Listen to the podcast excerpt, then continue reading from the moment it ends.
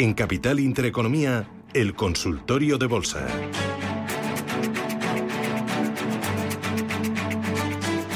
Consultorio de bolsa que hacemos este lunes con Manuel Pinto, analista de XTV. Manuel, ¿qué tal? ¿Cómo estás? Buenos días, bienvenido. Hola, ¿qué tal? Muy buenos días, encantado de estar con vosotros. Lo primero antes de ir a las consultas, miramos índices y miramos al IBEX 35 que aguante, está casi plano y es la mejor, la menos mala, por así decirlo, la que menos cae entre las bolsas europeas. Hoy 8.320 puntos ahora mismo. ¿Qué niveles hay que vigilar en el selectivo español? Y en otros índices, ¿dónde veis desde XTV las claves que hay que vigilar? ¿Qué niveles no podemos perder? ¿Cuál es el más relevante ahora mismo? No sé si el DAX, el Rostock, si miramos a los americanos. Bueno, desde luego, ¿no? Eh, realmente ahora mismo IBEX 35 comportándose mejor que el resto de selectivos. Eh, sobre todo, bueno, pues el sector bancario está siendo el más destacado en el día de hoy. Ya sabemos todos, pues la gran ponderación que tiene el IBEX 35 el sector bancario y, por tanto, pues nos está ayudando a, liderar el mercado en este sentido en, en, Europa, ¿no? Que tantas veces nos ha ido al contrario y, bueno, pues en este caso es todo lo contrario, nos está ayudando. Eh, ¿Soportes clave? Pues hombre, desde luego estamos ahora mismo yo creo que en los 8.300, 8.220 eh, puntos como un soporte clave que hemos tocado tanto en el mes de febrero, hemos tocado en junio, hemos tocado también eh, en diferentes ocasiones, 8.220, 8.200 puntos, pues es un soporte clave, ¿no? Entonces, eh, para nosotros, pues la pérdida de este nivel pues ya nos podría acarrear un mayor peligro, ¿no? En las próximas sesiones. Vale. Vamos con los oyentes. 915331851, WhatsApp 609224716. Vamos a seguir con llamada. Antes Charo nos pregunta a través del WhatsApp Fluidra. Dice que quiere saber si está alcista este valor eh, comprado a 24 y medio. Que qué le aconseja hoy. Muy bien. Bueno, pues realmente Fluidra tuvo un, ejercicio 2021 ¿no? Es espectacular, fue uno de los mejores valores dentro del selectivo español y lo que hemos visto desde entonces y, en este 2022 pues ha sido todo lo contrario, ¿no? Pérdida de esos niveles máximos que visitamos eh, a finales de año, eh, niveles que los que empezamos pues aproximadamente el año en los eh, casi 32, 33 euros por acción y como nos decía la oyente y podemos ver en las pantallas, pues ahora mismo cotizando en 23 euros, ¿no?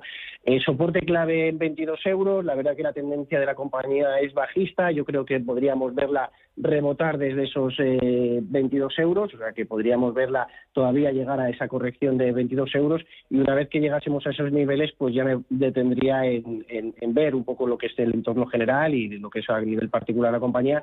Al final, pues es una empresa que se ha beneficiado también mucho en la situación de, coronavirus, ¿no? Y de eh, todo el tema de piscinas, todo el tema de a nivel municipal, particular, eh, no solo en España, como sabemos, sino a, lo largo del mundo, y por tanto pues ha tenido un recorrido de alza desde el año 2020 espectacular, ¿no? A llegar a esos máximos que comentábamos de 37 euros por acción y ahora mismo pues desde esos niveles máximos la caída prácticamente pues es un 40%. Así que por tanto, como decimos, manteniéndola en cartera yo la mantendría, estaría muy pendiente de eh, los 22 euros eh, como soporte y en caso de pérdida de esos 22 euros, creo que la mejor decisión sería quitarse la cartera. Mm, muy bien. María, buenos días. Hola, buenos días. En primer lugar, darles las gracias por el programa, que nos sirven de gran ayuda. Y bueno, iba a preguntar por Fluidra, que ya la ah. acaban de analizar, y luego quería también. Eh, hay algo que no entiendo en lo, de en lo de los dividendos del Santander. A ver. Que han dado. Entonces, ¿podrían decirme exactamente ¿Cuál es la cantidad que han dado por acción? ¿O no es el sitio adecuado para preguntarlo? Sí, vamos a intentar ayudarle. Em, el dividendo de Santander, el que ha cobrado ahora.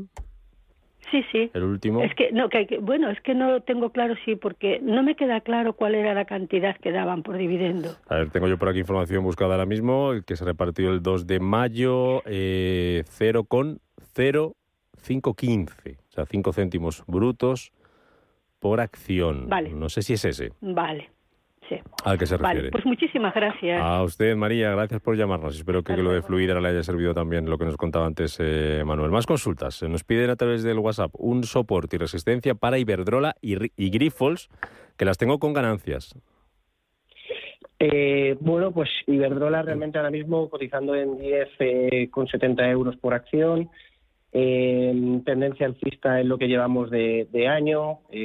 bueno, pues realmente la compañía se ha visto beneficiada por la situación la coyuntura general, también pues temas de, divisas en los que ha, ha tenido pues mayor revalorización y realmente, pues actualmente está, eh, después de romper la tendencia bajista que veníamos viendo desde mediados de 2020, mínimos y máximos decrecientes, ruptura al alza de esos, eh, de esos niveles, y podríamos encontrar un nivel de stop loss en el máximo decreciente anterior, en el entorno de los 10 euros. ¿no? Eh, yo creo que es un nivel además clave, un número entero clave, por tanto pondría, pues como sabemos, hay veces que en los números enteros, pues lo mejor es ponernos un poquito por debajo de ese 10 en este caso y a lo mejor pues un soporte en el corto plazo de 9,75 euros en el corto plazo pues sería lo más lo más interesante, ¿no? Eh, la otra cotización... Grifols, Iberdrola, Iberdrola Grifols. Grifols, bueno, realmente la, el resultados eh, del viernes ¿no? y tendencia de un 9, casi 10%, creo que estuvo subiendo eh, durante algunos eh, momentos de, del viernes. Y ruptura al alza del rectángulo que venimos, o esa tendencia lateral que venimos viendo desde octubre del 2021, no conseguíamos romper los 17,35 euros por acción, que intentamos romper una, dos, tres, cuatro y cinco veces, ese techo eh, tan sostenido que hemos visto dentro de la cotización, y una vez que lo hemos roto ya cotizando en 17,85, casi en 10, por momentos, como decíamos, superando los 18 euros, pues la verdad es que eh, la pinta a nivel técnico es muy positiva en Grifols, ¿no? Eh, todo lo que fuese la ruptura a la baja, otra vez de estos niveles que tanto nos han costado romper, pues ahí sí significaría eh, tener algo más de cuidado dentro de la cotización y pues ponernos un nivel de stop a lo mejor al, cerca de los 17 de los 17 euros, ¿no? Pero como decimos, ahora mismo haciendo un pullback después de de esa gran vela alcista que tuvo el viernes, un poco de corrección, de recogida de beneficios de inversores y lo que esperamos es que vuelva a esos niveles de soporte 18.85, 18.75 para coger impulso y poder rebotarlo. Mm, vale, vamos con un mensaje de audio. Buenos días, señor analista. Soy un pequeño de Guipúzcoa. Me gustaría que me dijeras un precio de entrada y stop de protección para el largo plazo para entrar en IEG en el mercado español Norwegian en el mercado noruego y en el mercado americano Netflix. Para largo plazo todas. Muchas gracias, un saludo, buen día y buena semana. Vamos con ellas, IAG, Norwegian y Netflix. Bueno, eh, IAG, una de las grandes protagonistas de la pasada sesión del viernes, como decíamos, eh, si el lado positivo fue Grifols, el lado negativo pues fue las caídas de IAG, que incluso en el día de hoy también continúa con pequeñas, bueno, eh, moderadas correcciones. Eh, hay que valorar y ver si los resultados son tan negativos en ese sentido como lo que vimos en el, castigo del mercado.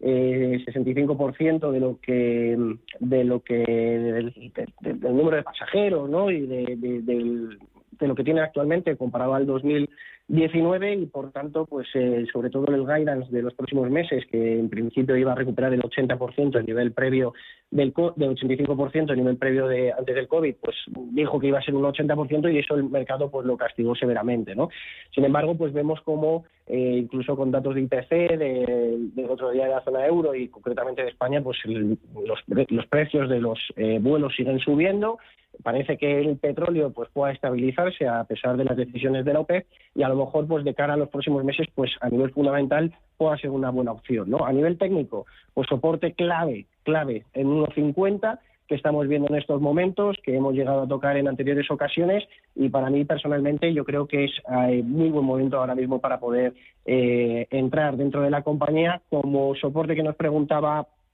el oyente más a medio largo plazo, pues hombre, realmente aquí tenemos el 1.18 que ya se nos quedaría algo más lejano, pero bueno, viendo la volatilidad de IAG nunca sería descabellado eh, tenerlo antes de lo, de lo previsto, pero en 1.18 podría ser el nivel de stop y sobre todo, pues en el caso de, hablando de medio plazo, ruptura al alza del canal bajista que viene dibujando de mínimos y máximos decrecientes desde el eh, enero 2021, que tuvo ya esa recuperación después de salir las vacunas y empezó otra vez con si Omicron, etcétera, a tener eh, correcciones bajistas, pues sobre todo rupturas al alza de 1,75 para mí sería clave dentro del valor, una clara señal de compra. ¿no? Como decimos, fundamentales para mí eh, creo que es un buen nivel, en técnico stop loss en 1.18 en el medio plazo y sobre todo al alza en una vez de rupturas eh, por encima de 1.75 pues eh, significarían un gran nivel de, entrada, ¿no? Eh, Netflix, que nos preguntaba... Déjamela ahí estudiándotela. La calentamos un poquito para después de las noticias, así nos da tiempo a responderla. Recuerdo los teléfonos 915 33 1851 WhatsApp 609-224-716. A la vuelta, Manuel Pinto de XTV nos habla de Netflix y nos das también alguna recomendación, valores que estéis viendo ahora mismo que son interesantes, que pueden ofrecer oportunidad de compra. Hasta ahora, Manuel, vamos con las noticias.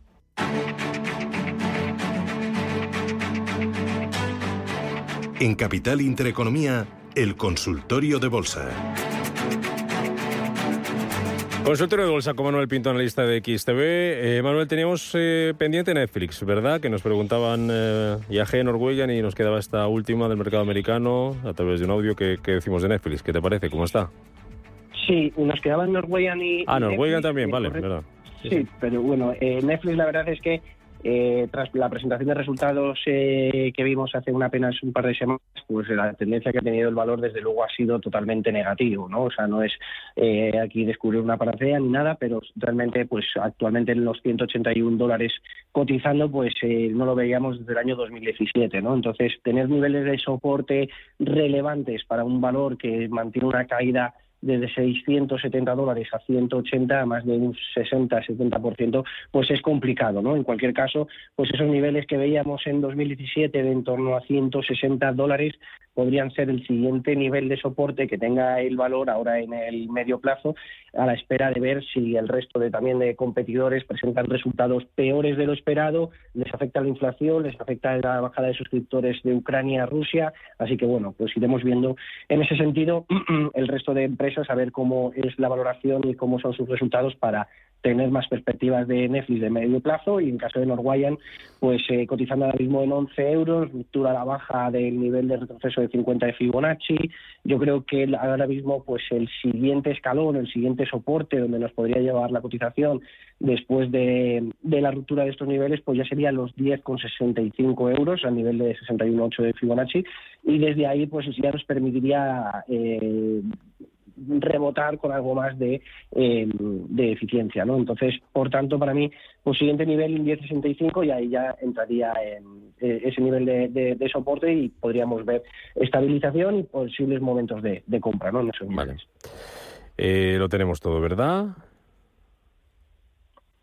Manuel. Sí, yo creo. Todo, ¿no? Venga, pues vamos con otra llamada. Alfredo, ¿qué tal? Buenos días. Hola, buenos días. Soy Alfredo de Torrejón. Encantado, Alfredo. Tengo comprado tengo comprado eh, Amazon hace un año a 3.400 dólares. No sé qué hacer. Si aguantarlo a ver si recupero o vender por si sigue bajando. Bueno. Muchas gracias. Gracias por llamarnos, Alfredo. Gracias. ¿Qué le decimos?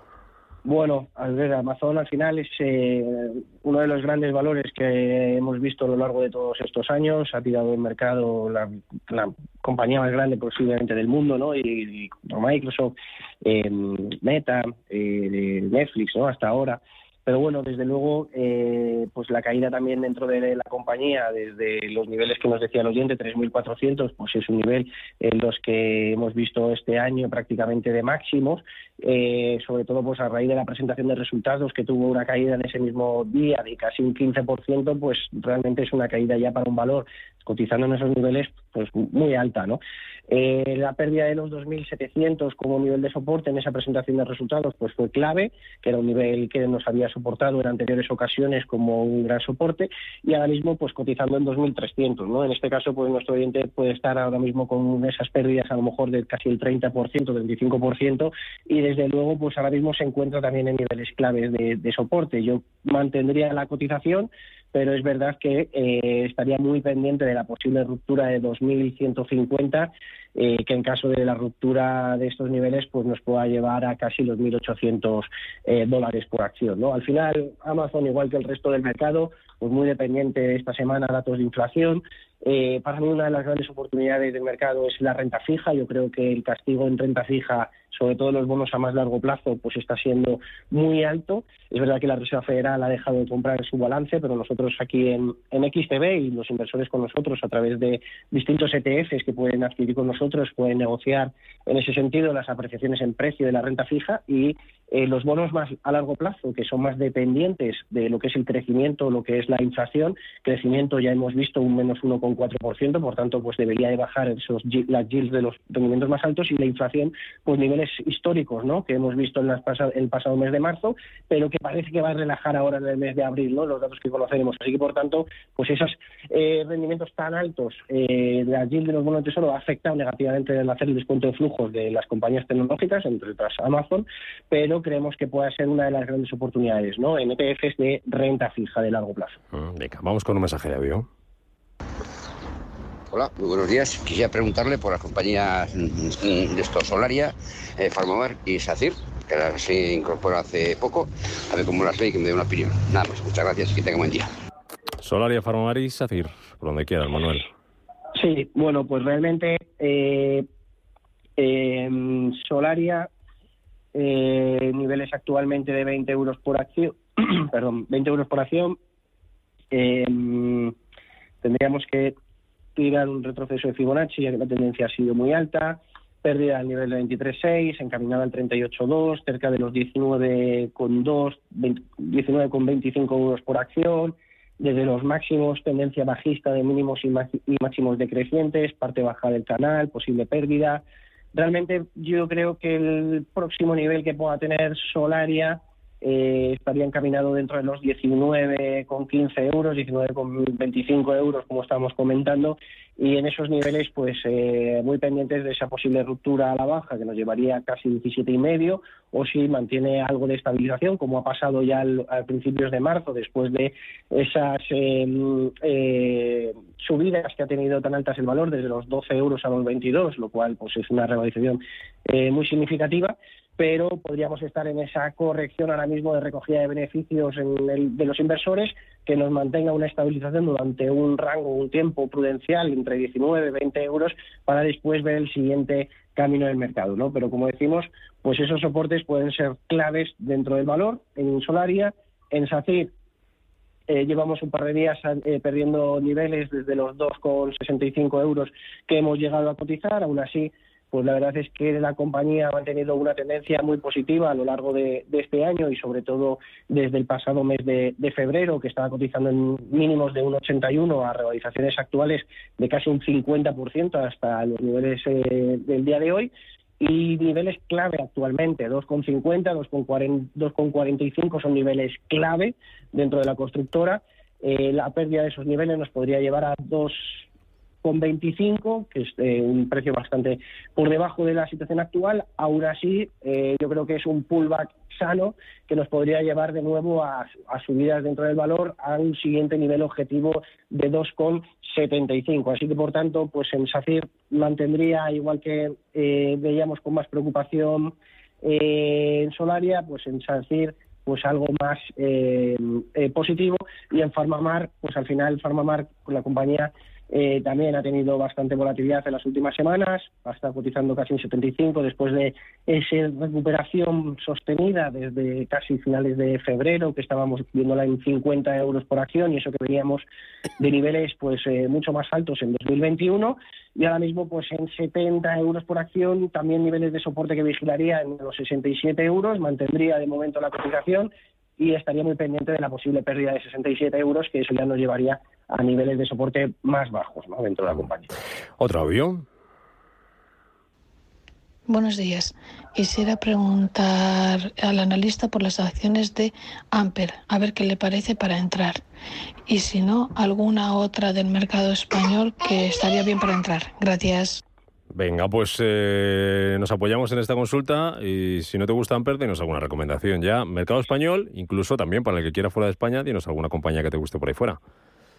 Bueno, eh, en Amper realmente pues eh, eh, hemos estado viendo la compañía entre el 0,27, 0,25 que hemos llegado a tocar el pasado viernes en ese rango lateral. es verdad que hemos llegado por momentos a perder 0,25,5, que era un soporte clave, pero que hemos llegado a recuperar de nuevo, por tanto, pues no nos preocupa tanto. pero desde luego perder 0,25 dentro de la compañía sería eh, muy importante, nos llevaría a un siguiente nivel de soporte cercano a 0,23 aproximadamente. Aún así, mantendría de momento las acciones de Amper y sobre todo, pues rupturas al alza de 0,27, pues significaría mantener una tendencia alcista eh, relevante que nos permita tener un siguiente nivel de objetivo en 0,30. ¿no? Así que, por tanto, 0,25 eh, vigilando ese nivel y que nos pueda llevar a rupturas a la baja mucho más elevadas y, sobre todo, la alza también 0,27 nos eh, podría ser un nivel eh, que nos mantenga esa ruptura de resistencias. Y en cuanto a posibilidades dentro del selectivo español, nosotros somos muy positivos. Bueno, estamos viendo los resultados de Repsol, ¿no? que ha duplicado de un periodo para otro de, en este en este primer trimestre ¿no? del año anterior a, este año, de 1.300 millones, de 670 millones a 1.300 millones eh, facturación, eh, vimos el precio de las materias primas, estamos viendo el precio del petróleo que se ha mantenido estable y la verdad es que es una compañía que, a nosotros nos gusta. Nosotros la hemos incorporado dentro de una cartera de ETFs junto con Chevron, con ExxonMobil, etcétera. Nos gusta mucho, nos gusta el sector bancario, pues eh, la producción hipotecaria, Uribor eh, en, terrenos positivos. Estamos viendo Brasil, por ejemplo, para el Banco Santander, que está siendo ahora mismo el país que tiene que tirar a nivel de alimentos. ¿no? Hemos visto, queremos que podemos ver una escasez de trigo, pues por la gran dependencia que hay en Rusia y Ucrania, o aceite de girasol. Eh, y por tanto pues un país con, esa fortaleza a nivel de exportación de materias primas y una posible revalorización de, su moneda pues nos puede dar una subida de tipos no solo en Brasil sino en Reino Unido, en Polonia que también tiene intereses la entidad pues pueda ser positivo no creemos que puede ser eh, algo positivo para la compañía. Y a mí me gusta también mucho de Oleo eh, por lo que comentábamos. Al final aceite de girasol hemos visto eh, también eh, prohibición de exportaciones de aceite de palma en Malasia, que es el mayor productor del mundo. Pues una de las posibles alternativas puede ser el aceite de oliva, ¿no? En Estados Unidos, que es uno de los mayores consumidores o el mayor consumidor del mundo, va encareciéndose mucho y hemos visto en la nota de inflación cómo se ha encarecido la mantequilla, eh, que podría ser un sustitutivo del aceite de oliva. Es, decir, pues nos da esos fundamentales en los que de Oleo, compañía líder a nivel de aceite de oliva, y con grandes exportaciones a, ventas a Estados Unidos, pues podría hacerse un hueco en ese sentido. ¿no? Pues nos vamos con esas recomendaciones. Manuel Pinto, XTV, gracias por acompañarnos en este consultorio de bolsa. Hasta la próxima. Gracias a vosotros. Un saludo.